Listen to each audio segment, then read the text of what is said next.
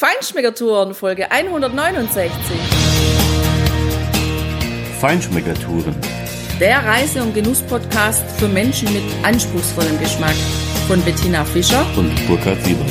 Hier lernst du außergewöhnliche Food- und Feinkostadressen, Weine und Restaurants kennen. Begleite uns und lass dich von kulinarischen Highlights inspirieren.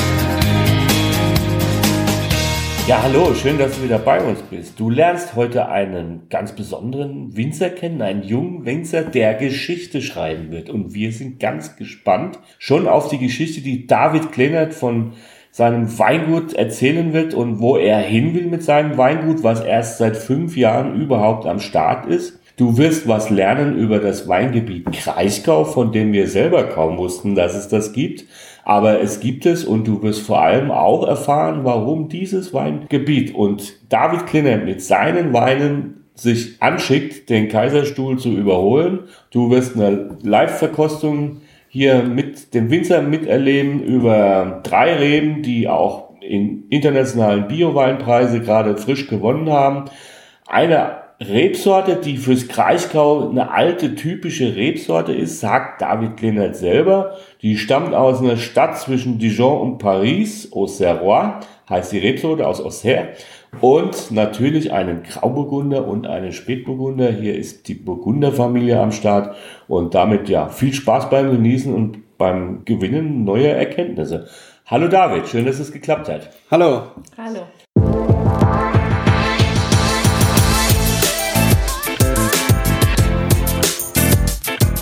Der Werbepartner dieser Podcast-Folge ist der Buchhändler Thalia. Bei Thalia kannst du in den stationären Filialen im Onlineshop auf thalia.de und in der Thalia-App ganz einfach einkaufen oder downloaden. Eine echt coole Sache ist das Hörbuch Download-Abo. Da lädst du dir mindestens ein Hörbuch pro Monat auf dein Smartphone, Tablet oder deinen Computer. Mit einem Hörbuch, da bleibst du einfach immer flexibel. Du hörst es, wann immer es dir passt. Und direkt nach dem Download kannst du mit deinem Hörvergnügen loslegen. Ganz easy, on oder offline. Du brauchst dann nämlich nicht mal mehr eine Internetverbindung. Und die Titelauswahl bei Thalia, die ist echt riesig. Bis zu 50.000 Titel stehen dir zur Verfügung. Mit dem Hörbuchabo kannst du dir deinen Weg zur Arbeit, die Wartezeit beim Arzt, deine Mittagspause oder beim Sport, sogar nachts beim Einschlafen oder deine Hausarbeit versüßen.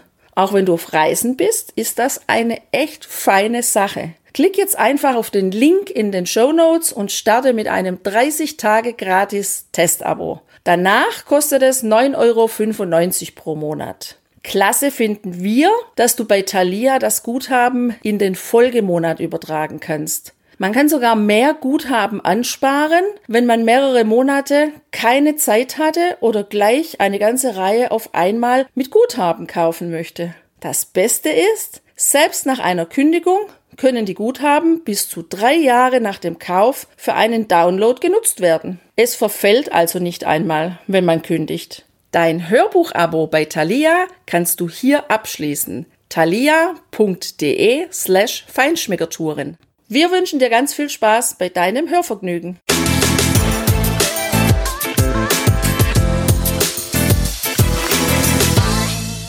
Kommen wir gleich mal zu der Geschichte. Du sagst ja auf deiner Homepage, ihr habt noch keine Historie mit dem Weingut, klar, weil ihr habt erst 2015 hier komplett neu angefangen mit diesem Weingut. Das heißt, ihr habt noch keine lange Tradition, logischerweise.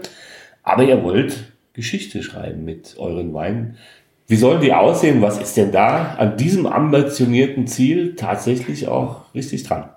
Ja, wir haben 2015 erst gegründet. Das heißt, wir haben hier im Kraichgau Fläche übernommen von Winzer, die aufgehört haben, in Rente gegangen sind und ähm, die quasi die Fläche freigegeben haben. Wir konnten dadurch alte Rebfläche auch übernehmen, die natürlich höhere Qualität auch von Grund auf mitbringen. Unsere älteste Rebanlage jetzt momentan ist eine über 50 Jahre alte Riesling-Anlage. Der Kraichgau ist vielseitig, hat viele verschiedene Böden, was sehr toll ist. Man kann wirklich auf der verschiedenen Lage auch die verschiedene Sorte anbauen. Und der Kraichgau hat das, was viele andere in Zukunft vermissen werden. Wir haben die Möglichkeit, mit unserer Lösslemböde und unserer mineralreiche Böde auch frische, fruchtige Weißweine zu kreieren und das auch trotz Klimawandel. Wir haben die Möglichkeit über die ähm, regenerative Landwirtschaft, die wir zusätzlich betreiben, die Böden wieder fit zu machen, Humus aufzubauen, Humus anzureichern, was uns hilft, in Trockenperiode länger Wasser speichern zu können und abgeben zu können an die Rebe und bei steigeren Niederschläge auch mehr Wasser aufnehmen zu können. Und deshalb haben wir hier auch ideale Voraussetzungen, um in Zukunft tolle Weine machen zu können. Die Geschichte, die wir schreiben wollen, ist ein junger Weingut, Start-up, sich vorzukämpfen, in die Elite, sage ich mal, im deutschen Weinbau und den Kraichgau wieder bekannt machen für tolle Weine. Naja, also das ist euch ja offensichtlich schon ansatzweise gelungen, jetzt mit den Preisen, die ihr da abgeräumt habt. Was mich jetzt nur interessiert, wie kommst du überhaupt dazu, also Winzer und Önologe zu sein? Kommt es aus einer Familientradition oder hast du gedacht, ich bin gern draußen, mir schmeckt der Wein, das könnte was für mich sein? Ja, also zum Wein gefunden habe ich eigentlich über meinen Opa, der Winzer war, ähm, der auch einen Genossenschaftsbetrieb hatte, also Traubeproduktion. Aber ähm, dort war nicht die Möglichkeit, den Betrieb zu übernehmen. Den hat mein Onkel übernommen. übernommen. Aber ich bin da zum Wein gekommen, habe dann für mich entschieden, ich möchte Weinbau und Önologie lernen und studieren, habe deshalb dual studiert und habe dann während dem Studium schon parallel angefangen, Rebfläche von Winzer zu übernehmen und dann 2015 in Technik zu investieren, die erste eigene Weine selbst auszubauen und zu vermarkten. Du bist ja auch schon ein bisschen rumgekommen, während du dich darauf vorbereitet hast. Äh, du warst in Deutschland in einigen Regionen, habe ich gelesen. Du warst in Neuseeland. Und du warst in der Schweiz. Wo warst du denn in der Schweiz und wo warst du in Neuseeland? Und was hast du so an prägenden Erinnerungen oder Erkenntnissen da mitgenommen? Ja, in der Schweiz war ich im Aargau. Das ist direkt das Gebiet quasi hinter Waldshutingen südlich. War auch nur so 15 bis 20 Kilometer hinter der Grenze, in der Nähe von der Stadt Baden. Passt ja wieder zu Baden. Ja, dort habe ich viel kennengelernt über Spätburgunder. Die haben dort enorm viel Spätburgunderfläche, Pinot Noir und das war sehr äh, interessant. In Neuseeland hatte ich mehr mit Weißwein zu tun, aber auch mit Rotwein, mit Cabernet Sauvignon das erste Mal richtig Kontakt. Und ähm, in Neuseeland war einfach das Tolle, das Land kennenzulernen, die Leute kennenzulernen, aber auch, wie man dort Wein macht. Manches auch zu sehen, wie ich es nicht machen möchte. Aber ähm, auch das ist für einen Praktikant immer wichtig, dass man auch mal die Gegenseite sieht, nicht immer nur was mitnehmen kann, was man umsetzt, sondern auch was, wo man weiß, okay, da muss ich drum rumkommen. Und das war schon eine tolle Erkenntnis auch. Und ich habe dort Kontakt gefunden zu der Sorte Cabernet Sauvignon, wozu es eine Geschichte gibt mit unserem hochwertigen Rotwein Pango. Pango? Was heißt Pango?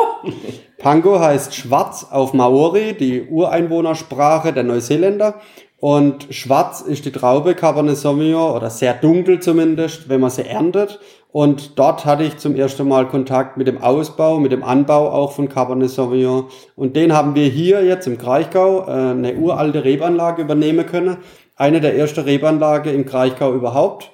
Die wurde angelegt, weil ein auch Winzer damals äh, aus dem Praktikum, aus dem Bordeaux einfach Rebe mitgenommen hat und hier angepflanzt und diese alte Anlage bringt jetzt enorm gute Qualitäten und sorgt dafür, dass wir halt ein hochwertiges Cuvée erstellen können. Und deshalb Begriff Pango, die Verbindung zu Neuseeland und zu dem Begriff Schwarz auf Maori. Ja, also das hört sich ja schon sehr vielversprechend an, da die Geschichte, der Start der Geschichte.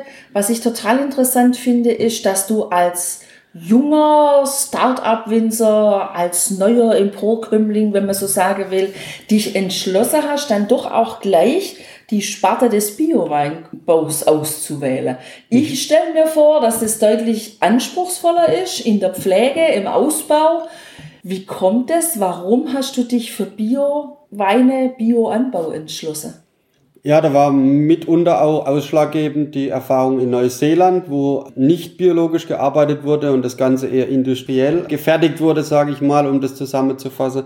Aber auch der Hintergrund, wie bekomme ich es hin, nachhaltig ein Genussprodukt herzustellen, was man ohne schlechtes Gewissen konsumieren kann. Und es ist auch der Punkt, nach mir soll es ja auch noch Generationen geben, die auf deine Böde was kultivieren können. Und da ist wichtig, so nachhaltig und so schonend wie möglich zu wirtschaften. Und es ist noch ein Punkt, beim Pflanzenschutz geht es darum, es meine immer die Konsumenten, dass die ganze Landwirte sie vergiften wollen, aber der, der zuerst tot umfällt, ist der Winzer oder der Landwirt, weil der hat das Zeug pur konzentriert, bevor er es sprüht.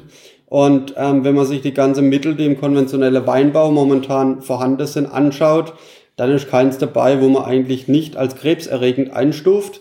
Und deshalb ist auch für mich als Persönlichkeit ähm, wichtig, ja, mich auch irgendwie gesund im ja, Leben hier äh, durchzukommen und da gehört es einfach nicht dazu. Deshalb auch die Bio-Methode und es ist mehr Aufwand, klar. Aber ich sag so, es ist ein Naturprodukt und es soll natürlich auch ein Genussmittel sein und das so nachhaltig wie möglich erzeugt. Und dann machen wir lieber einen Handgriff mehr. Dafür kostet halt der Wein dann halt nicht 2,50 Euro, sondern ein bisschen mehr.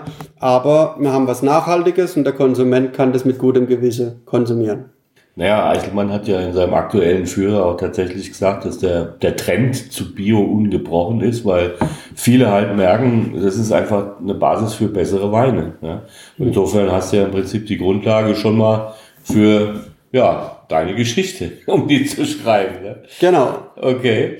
Ja, ähm, was ich ja absolut spannend fand, war zu lesen Auxerrois die Rebsorte, die ja relativ unbekannt ist eigentlich und, und relativ selten, weil sie kommt ja aus, äh, aus der Gegend von Auxerre, eben in einer kleinen Stadt an der äh, zwischen Dijon und Paris, irgendwo mitten in Frankreich. So. Wir waren da noch nicht, aber ich glaube, Tina, wir sollten mal hin, weil das ist echt eine interessante Geschichte. Vor allem ist die Rebe toll. Also sie kommt ja uns eigentlich super entgegen, weil sie sehr mild, säurearm ist, ne? aber ist sehr prägnant und charakterreich sein soll. Also von daher bin ich echt gespannt auf dein. Wie kommt aber die Rebe hier ins Kraichgau und ist hier eine typische alte Sorte? Ich wusste das gar nicht. Also ich weiß, dass in der Pfalz gibt es ein paar, die das anbauen. Und klar, natürlich in Burgund oder so, aber wie kommt es hierher? Ja, die größte Anbaufläche an Auxerrois in der Welt sind eigentlich Elsass in der Schweiz, äh, in, in Frankreich, nicht mal das Burgund selbst, sondern das Elsass und der Kraichgau. Also das sind hier die größten Anbaugebiete für die Sorte Auxerrois. Klar, es gibt ein paar Pfälzer, die experimentieren, aber Pfälzer probieren immer alles. Es gibt auch ein paar in Südbaden, die damit experimentieren, aber einheimisch oder sage ich mal seit Jahrhunderten hier ist daher, man vermutet, dass über die Hugenotten diese Rebe hier in der Kraichgau kam und die diese Rebe quasi mitgebracht habe und sie daher hier ansässig wurde. Auxerrois ist eine Burgunderrebe, also auch verwandt mit Weißburgunder und Grauburgunder. Und weil diese hier schon optimale Bedingungen finde, war es für der Auxerrois nicht schwer, auch optimale Bedingungen zu finden. Meine persönliche äh, Story zum Auxerrois ist ja eigentlich eher so rum, dass ich glaube, dass die Franzose irgendwann mal in, bei uns hier Rebe geklaut habe, wo sie nicht wusste, wie man die richtig schreibt, weil die alte Winzer nennen die hier Ochserohr. Und weil ein Franzose, glaube ich, schlecht Ochserohr schreiben kann, hat er sie halt irgendwie versucht, in seiner Sprache so auszudrücken und als Auxerrois geschrieben. Ähm, ich glaube, die Story macht mehr Sinn. okay, das ist fast wieder unten ne, in Ligurien und äh, drüber in der Provence über diese eine Tagliasca-Olive, ja. Da wissen sie, wo es herkommt, nicht von Frankreich nach Italien, aber bei der Rebsorte, bei dem, bei dem Rotwein, da wissen sie es nicht. Rosese, glaube ich. Ro Rosese, genau. genau. Beim Rosese meine die Italiener kommt aus Frankreich und die Franzosen meinen, es kommt aus Italien. Also, und es ist tatsächlich nicht nachgewiesen, woher, aber ist eine interessante Rebsorte, aber jetzt wird mich tatsächlich dein Auxerrois interessieren, dein Ochserohr. Ja. ich finde auch. Am Ende ist mir das egal, Wie wer heißt, von wem glaubt, Ja, jetzt haben wir Auxerrois 2019. Das ist, ähm, Auxerrois wächst bei uns auf den Gemarkungen Münzesheim und Kreichtal-Neuenburg. Beim Auxerrois, die Farbe ist immer schon etwas kräftigeres Gelb, wie jetzt zum Beispiel beim Weißburgunder oder auch beim Chardonnay. Man merkt es auch bei der Reife, der Weißburgunder hat eher grünliche Beerefarbe und der Auxerrois eher wirklich hochgelb, schon leicht äh, rötliche Backe, sagen wir. Also dass ein Teil von der Beere schon so leicht rötlich wird. Beim Auxerrois ist das Schöne, wenn man mal reinriecht, ist immer der duftigste Burgunder. Also immer extreme Frucht nach Quitte, nach reife Mirabelle. Ja. Hat er immer so einen würzigen ja. Ansatz. Ja, absolut. Und im Geschmack für mich immer der harmonischste feine Säure, aber überhaupt nicht aggressiv oder vordringend, schöne Fruchtsüße. Die Aromatik kommt nochmal, auch im Mund. Und wenn man schluckt, man hat ganz lang dieses relativ extreme Aroma nach gelbe Früchte, diese Mirabelle, die immer wieder kommt. Also ein Wein auch mit Nachhall. Ja, absolut. Das unterschreibe ich absolut. Genau so ist es. Ich habe auch jetzt noch so ein richtig dickes Schmelz bei mir im Mund und auch so diese würzige Note ja. von dem Wein. Also, ja. Und für mich echt auch sehr spannend, dass er eben eine schöne Säure hat, die ich gut vertragen kann, die sich zeigt, aber die auch für jemand, wo ein bisschen empfindlich ist auf dem Magen, echt unproblematisch ist. Ja. Ja.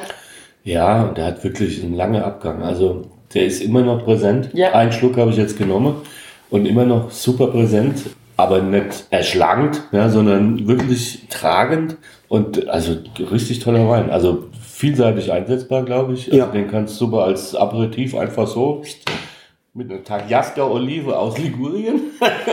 Die von also, Frankreich stammt. Genau. genau das könnte ein schöner Aperitivo-Wein ein, sein. Von ja? einer Insel direkt gegenüber Cannes. Ja? Mhm. Auf die haben wir geschaut an meinem 50. Geburtstag, wo wir oben gesessen sind im Hotel und gegessen haben. Abends haben wir auf diese Insel geguckt. Da wusste ich das aber noch nicht. Man kann ja alles googeln. Ne? Ja. genau. Wie viel Alkohol hat der? Ich schätze so 12,5 bis 13. Genau, das ja. ist richtig. Ja. Cool. Wir haben hier genau 13,0 Volumenprozent. Die 19er Weißweine haben eigentlich fast alle um die 13 Volumenprozent erreicht. Ja, war ja wieder warmes Jahr. Ja, ja. Aber unser Bestreben ist wirklich, die Weine auch rechtzeitig zu ernten, dass wir irgendwo zwischen 12,5 und 13 rauskommen. Die alkoholreiche Weißweine sind in meiner Auge etwas überholt und die machen auch wenig Spaß, Trinkfreude, weil man ist nach einem Glas satt. Wir als Winzer leben halt davor, dass am Abend eine Flasche fällt und nicht nur ein Glas. Deshalb auch 12,5, 13 Volumen machen halt auch in zwei, drei Jahren noch Spaß. Während ein Wein mit 14 oder noch mehr Volumen, der ist halt irgendwann nur noch alkoholisch und dann ähm, ist die Alterung auch weniger positiv.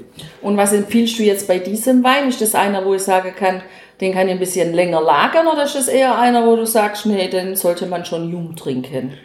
Weil so ein fruchtig frischer Wein ist, sollte man ihn jung trinken, weil das natürlich umso länger erhalten bleibt, je jünger er noch getrunken wird. Aber das ist gar kein Problem, den auch in drei oder vier Jahren noch aufzumachen und zu trinken. Der verliert dann nur etwas die Spritz von der Kohlensäure, das geht etwas verloren. Das Aroma wird sich eher noch ein bisschen mehr Richtung Quitte ändern, weg von der Mirabelle, weil durch die Alterung das einfach mehr rauskommt. Aber das Beste ist natürlich, wenn er getrunken ist, bis der nächste Jahrgang kommt, dann können wir wieder was verkaufen. Ja, absolut. ah, ja, genau. ja, das macht ja auch, das ist ja auch immer so spannend, von Jahrgang zu Jahrgang die Flasche wieder, also nicht die Flasche, sondern den Inhalt der Flasche neu zu probieren und so die Unterschiede zu sehen. Also das finde ich schon mhm. auch spannend. Genau, und wenn ich an die Quitte denke, dann habe ich so ein Foie Gras vor mir auf dem Teller, so als oh, Vorspeise. Ja. Wenn der ein bisschen gereift ist und, und das Aroma noch sauber entwickelt, äh, also prägnanter aus ja. entwickelt, dann, dann ist das natürlich auch eine tolle Kombination. Und als junger Wein natürlich auch vor allem sehr, sehr ideal für Spargelgerichte. Also ganz viele Gastronomiebetriebe hier in der Region haben eigentlich als Spargelwein entweder Oxauer oder Weißburgunder. Und der Oxauer, dadurch, dass er halt auch zur Region passt, dass es hier auch regional Spargel gibt, in Bruchsal, das ist ja nicht weit von hier, da ist es einfach eine tolle Kombination, wo ich sage, das ist was Regionales, sowohl der Wein, die Sorte, die selten ist, aber hier im Kraichgau viel angebaut wird, und der Spargel. Und das gibt dann halt eine komplette Kombination, ja. Ja klar, logisch, weil säurearme Weiße sind natürlich zum Spargel viel besser, weil es ein, ein, ein feines, filigranes Gemüse und da passt so ein Wein natürlich viel besser. Da kannst du keinen Riesling mit, keine Ahnung wie viel Säure daneben stellen, weil der ist dann erschlagen. Ne? Also macht mir richtig super Spaß, der Wein, ganz toll. Ja. Und also ich würde mal sagen, da ist das Fläschchen schon besser aufgehoben am Abend als nur ein Glas. Das Tolle bei dem Wein ist ja auch noch, dass wir mit dem beim internationalen Bio-Weinpreis eine Silbermedaille jetzt bekommen haben, erst vor kurzem. Und ähm, dass die das auch würdigen, dass man wirklich so einen tollen Wein hier ähm, habe. Und ähm, das zeigt ja auch, dass es auch das Profil trifft, also dass auch die Jurymitglieder von einem unbekannten Burgunderwein trotzdem angetan waren. Und ähm, das zeigt mir auch, dass wir hier auch irgendwie ein Alleinstellungsmerkmal erzeugen können im Kraichgau und natürlich auch für unseren Betrieb irgendwie ein Aushängeschild, was nicht jeder kopieren kann und nicht jeder in seinem Betrieb hat. Ja, und wenn der aber jetzt schon die Silbermedaille gewonnen hat, da bist du ja dann schon relativ weit fortgeschritten in deiner Geschichte. Wie geht denn die dann weiter? Was kommt denn dann noch? Naja, es kommt, also der nächste hat schon Gold. Ne? Ja, eben. Also, und dann? Ja, also ähm, es gibt ja neben Silber und Gold auch noch großes Gold. Und wenn man mal alle Weine, die man einschicke, bei großem Gold platziert habe, dann haben wir es gepackt. Dann drücke ich schon mal ganz fest die Daumen, dass das passieren wird. Hoffen wir das Beste, ja. Ja. Wir sind auf jeden Fall dran. Wir arbeiten nachhaltig, wir arbeiten ökologisch und wir machen ganz viel draußen Handarbeit, um auch die Qualität zu steigern, Ausbrecharbeiten, ähm, Ausdünne, Qualität, alles auf Qualität getrimmt. Und das gibt halt dann auch wieder Feedback, dass es der richtige Weg ist. Solche Auszeichnungen zeigen, okay, die Mehrarbeit, die lohnt sich. Ja. und wie ist das dann, wenn dann mal alle das große Goldkrone haben, kann ich die Flasche dann noch bezahlen? Oder anders gefragt, wo bewegen wir uns jetzt preislich gerade? Weil das interessiert bestimmt unsere Hörer und Hörerinnen.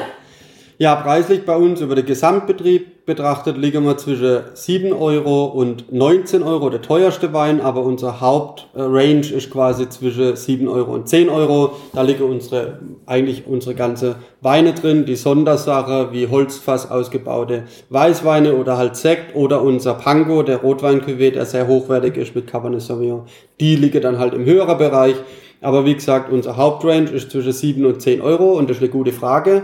Mein Ansinnen ist es, bezahlbare Top-Qualität zu erzeugen. Und das ist möglich. Es ist klar, kein Wein für 4,50, aber es ist ein Wein und das soll auch so bleiben, selbst wenn wir noch großes Gold gewinnen, der irgendwo in einem Preisbereich ist, der sich ein Normalverdienender auch eine Kiste kaufen kann. Und das soll so bleiben. Klar werden wir die Ausreise haben nach oben mit Sondersache, mit Sonder, aber das muss ja auch nicht jeder trinken oder will auch nicht jeder trinken. Aber unsere Kleinert-Linie, die soll in einem bezahlbaren Segment bleiben, egal wie viel Goldmedaille kommen. Ja, also das finde ich schon genau richtig und ich halte es da schon mit unserem ehemaligen Bundesfinanzminister, der irgendwann mal gesagt hat, äh, Pinot Grigio unter 5 Euro, die Flasche trinkt er erst gar nicht. Und da hat er recht. Also ein gutes Produkt muss was kosten. Das muss man sich auch was kosten lassen. Aber der Auxerrois hier, kon- ganz konkret, was, was Der Flasche? kostet bei uns ab Hof 8 Euro. 8 Euro für die Flasche, für diesen Wein. Das ist sehr preiswert. Das müsste ich mal ganz deutlich hier sagen. Also das, ich ist richtig genauso, preiswert. Ja. Ja, ja. Und äh, wenn, wenn dein teuerster Wein mit 19 Euro, ein, ein, wahrscheinlich ein roter dann, ne, der, Ja. der ja auch eben lange reift, das heißt, du hast lange deine Kapitalbildung, bis du den verkaufen kannst, dann ist das immer noch kein Preis. Also will ich jetzt nicht drängen, deine Preise anzuheben oder so. Ähm, das wirst du wahrscheinlich auf der Schiene sowieso irgendwann machen, machen müssen. Aber das ist ja wirklich kein Preis. Also wenn ich an so manche Weingüter denke, die wir so von namhaften, ja, also wir waren mal bei einem Antinori-Ableger, einen der vielen Antinori-Ableger in der Maremma, ja. Super schön gelegen, auf einem tollen Hügel, ganz toll aufgebaut, schöne neue Kellerei, alles tipptopp, ja. Äh, Die haben schon, glaube ich, 20 Euro verlangt für eine Probe mit drei Gläsern. Und wenn du dann so einen mittelprächtigen roten bei denen da kaufst, da zahlst du wahrscheinlich schon irgendwie, keine Ahnung, 30 Euro oder so. Ich habe die Preise nicht mehr so ganz im Kopf. Aber das ist eben nicht mehr preiswert, weil das war netter Mainstream, äh, völlig uninteressant, aromatisch für uns jedenfalls. Wenn man es mag, ist es okay, aber auf jeden Fall der Preis war überhaupt nicht gerechtfertigt, weil da hast du irgendeinen Namen oder so äh, und das war's dann. Ja. Also von daher finde ich überhaupt kein Problem. Im Gegenteil, das finde ich richtig gut. Und wenn du das jetzt hörst, äh, Kraichgau liegt übrigens im Dreieck zwischen Mannheim, Heidelberg, Heilbronn und Karlsruhe. Das ist jetzt schon ein Viereck, äh, aber so irgendwie so dazwischen drin. Ja. Ähm, Ganz in der Nähe von Eppingen oder Bretten. Ja, genau. Bruchsal. Also, das lohnt sich auf jeden Fall. Da kriegst du richtig Qualität in die Flasche. Und apropos, also angenommen, jemand würde dann gern mal in die Gegend kommen, interessiert sich für Wein, kommt natürlich zu dir, ist klar. Was kann man hier noch machen? Hast du so einen Ausflugstipp, wo du sagen kannst, das müsste man hier sehen, besuchen, was auch immer? Also Kraichgau an sich hat ja wahnsinnig viele äh, tolle, wirklich tolle Wanderwege und es gibt viele ähm, auch wirklich von ganz Deutschland, die hierher kommen wegen der Wanderungen, weil wir haben so Hohlwege, wir haben wirklich tolle Natur hier. Also wer gern wandert, der ist im Kraichgau genau richtig. Genauso den Kraichradweg kann ich nur empfehlen. Das ist eine Radstrecke, die quasi ähm, durch den ganzen Kraichgau geht bis nach ähm, Speyer quasi oder Richtung Speyer. Und das ist eine tolle Aktion, wenn man das sowas machen möchte. Sonst im Kraichgau an sich, wenn man jetzt noch Sinsheim dazu nimmt, hat man natürlich Technikmuseen, wir haben die Badewälder, wir haben die Klima-Arena in Sinsheim, die ja äh, in bundesweit auf eine Schlagzeile gesorgt hat durch die Einweihung, wo es wirklich darum geht, um Klimathemen und ähm, was kann man fürs Klima machen etc., wo das alles erklärt wird. Also man kann hier recht viel machen und wer ein bisschen Fußball begeistert ist, kann gerne auch in Hoffenheim mal, äh, also auch in Zinsheim, dann ein Hoffenheim-Spiel angucken. und zum Wandern, zum Radfahren, zum ja, Klima, ähm, Ausstellungen angucken und Wein trinken, da werde ich irgendwann hungrig. Gibt es eine Empfehlung von dir, wo du sagst, da würde ich zum Essen hingehen?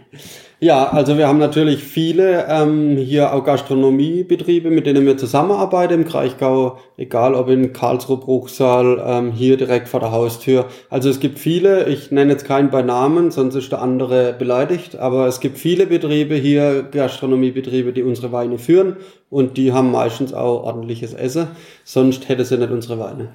Und gibt's hier im Kraichgau, also essenstechnisch jetzt eine Spezialität? Essenstechnische Spezialität. Bei uns gibt's natürlich ähm, Spargel. Bruchsaler Spargel ist sehr weit bekannt. Das ist natürlich eine Spezialität, die aber nur sehr saisonal ähm, hier stattfindet. Und sonst trinkt man im Kraichgau eher. Also das bisschen, was wir essen können, können wir auch trinken. wir haben halt gute Weine und deshalb ähm, passt das ganz gut. Und apropos trinken, ich finde, mein Glas ist leer. Wir sollten den nächsten probieren. Gerne. Gute Idee. So, was haben wir denn jetzt Schönes im Glas? Jetzt haben wir einen Grauburgunder im Glas. Ähm, man sieht schon an der Farbe zum Unterschied zum Oxauer viel, viel kräftiger. Ähm, das liegt auch daran, der Grauburgunder, wer die Sorte natürlich kennt, weiß das, die ist ja, wenn sie reif ist, eher so etwas roséfarbig, ist zwar eine Weißweinsorte, aber sie kriegt so etwas roséfarbene Beeren und die bringen natürlich auch viel mehr Farbe schon in den Wein. Man sieht jetzt hier kräftige gelbe Farbe Unsere sind immer extrem noch dunkler oder kräftiger. Hat damit zu tun, ich äh, mache beim Grauburgunder, um einfach auch die Fruchtausprägung noch intensiver zu gestalten, eine Standzeit. Heißt, die Traube werde von ihrem Stielgerüst getrennt, werde leicht gequetscht, nur angequetscht, dass die Beeren quasi platzen.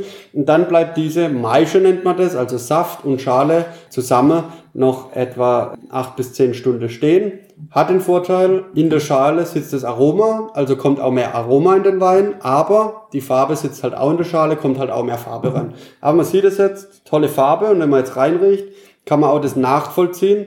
Grauburgunder ist eigentlich eher etwas ruhigere, würde ich sagen, Sorte, also wenig Aroma in der Nase oft, aber der hier bietet schon was. Ja, der bietet schon was, also so ein bisschen Honig und Mandel, nicht nur ein bisschen, sondern das habe ich da schon in der Nase. Ja, und ich finde auch, er hat sowas von würzige Äpfel. Wer ja. die Sorte Boskop zum ja. Beispiel kennt, so ein ja. Würzapfel, da passt es eigentlich auch recht gut ins Schema. Ja, vor allem rieche ich da auch schon echt eine relativ dichte Struktur und ich habe auch schon mal einen Schluck davon genommen und das habe ich auch tatsächlich wieder im Mund. Also von der Struktur her ähnlich wie der Auxerrois, also ein, ein Wein, der echt was mitbringt, der steht, der steht im Glas, der steht im Mund, der ist da, der ist präsent. Und der hat noch weniger Säure als der andere. Ja, toll. Also in Württemberg würde man ja sagen, Gosch voll Weih, gell? Mhm. Ja. Ich finde, das trifft es absolut auf den Punkt. Genau das ist es. Ja. Also das ist so ein Wein, wo ich also, sage, den kann ich abends auf der Terrasse einfach so wegschlutzen, würde der Schwabe sagen. Ja, das passt. Ja. Also ich als Hesse würde sagen, der zischt wie Apfelsaft. Hat also, der auch wieder so 12,5 bis 13? Der hat auch 13 Volumenprozent. Wie gesagt, durch die Standzeit halt sehr kräftig, sehr cremig auch ähm, genau, im, ja. im, Mund, also auch sehr lang da. Ja. Nicht über das Aroma, aber eher über die Struktur, über genau. die Cremigkeit, die mhm. hier länger ist, wie jetzt beim Oxauer. Der Oxauer ist ja mehr durch die Fruchtausprägung lange im Mund gewesen. Und ähm, der Grauburgunder findet halt bei uns optimale Bedingungen tiefgründige Lösslehmböden, die immer Wasser führen. Da stehen diese Grauburgunder Traube. Das heißt, die haben nie Trockenstress. Das heißt, sie kommen immer an Wasser. Wir haben hier zum Teil alte Rebfläche.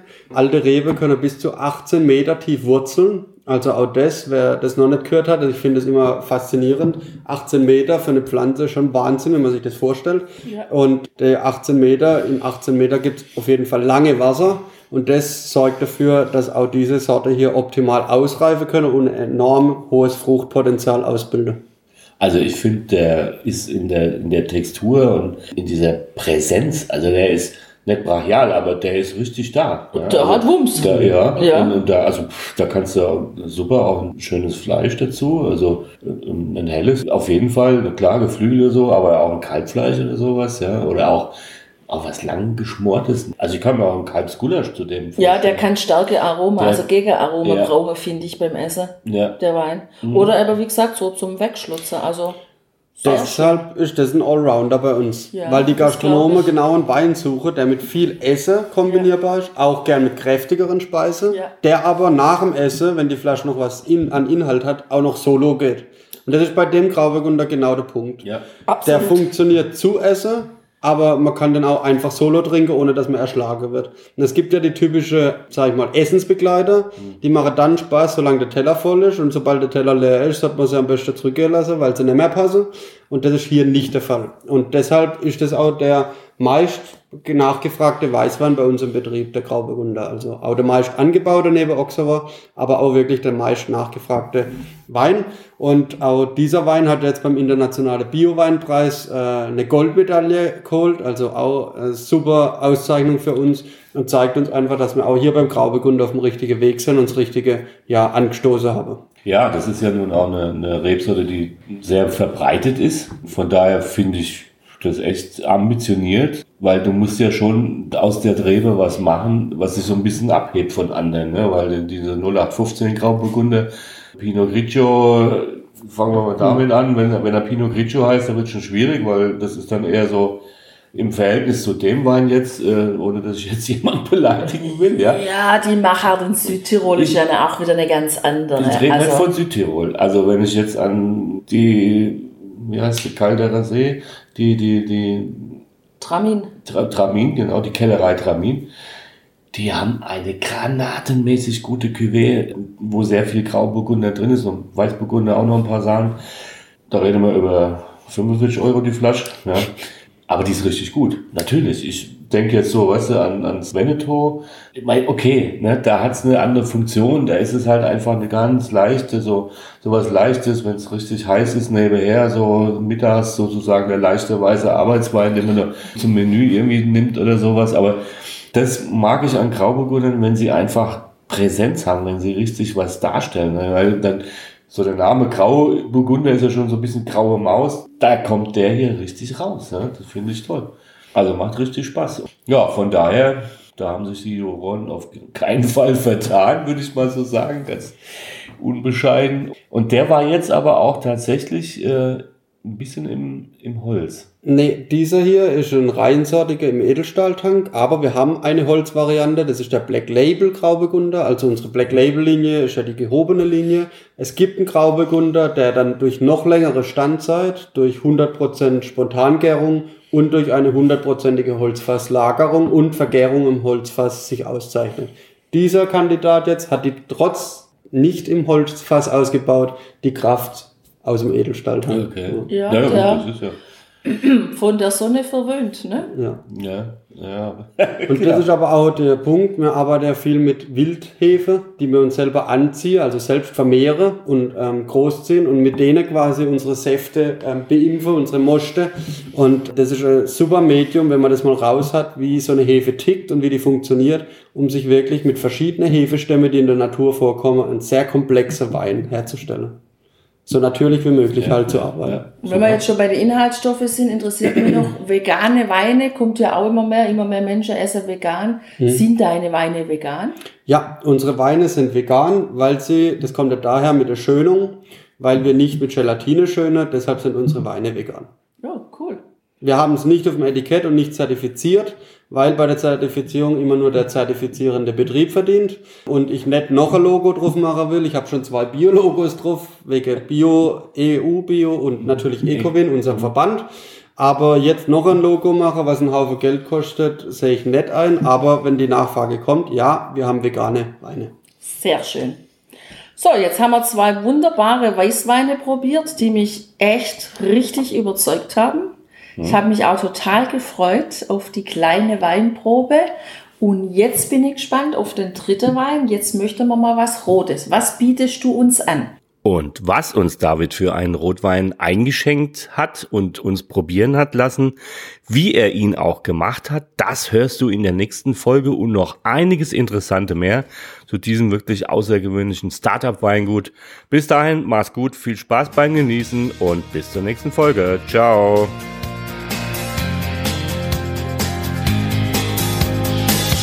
Hier endet dein Genusserlebnis noch lange nicht. Komm rüber auf unsere Homepage feinschmeckertouren.de und schau dir die Bilder zu unserer Show an. Dort findest du auch wertvolle Links zu den heutigen Empfehlungen. Verpass keine Neuigkeiten mehr und trag dich am besten gleich in unseren Newsletter ein. Wir freuen uns auf deine Anregungen für weitere Episoden und einen regen Austausch mit dir. Viel Spaß beim Genießen, denn du weißt ja, wahrer Reichtum besteht nicht im Besitz, sondern im Genuss. Deine Feinschmecker Guides Bettina und Burkhard.